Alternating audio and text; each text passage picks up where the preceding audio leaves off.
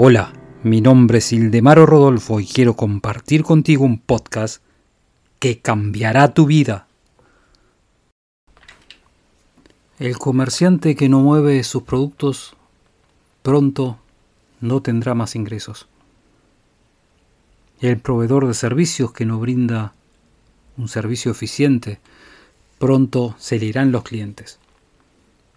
El abogado que no tiene resultados no va a ganar dinero. Y esto sucede en todos los ámbitos. El poder depende de que usemos de modo apropiado el poder que nosotros ya poseemos. Esto es una verdad absoluta en todos los campos, en todas las experiencias de vida.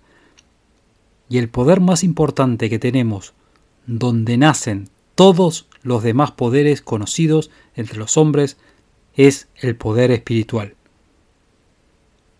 ¿Qué queda si quitamos el espíritu? Nada.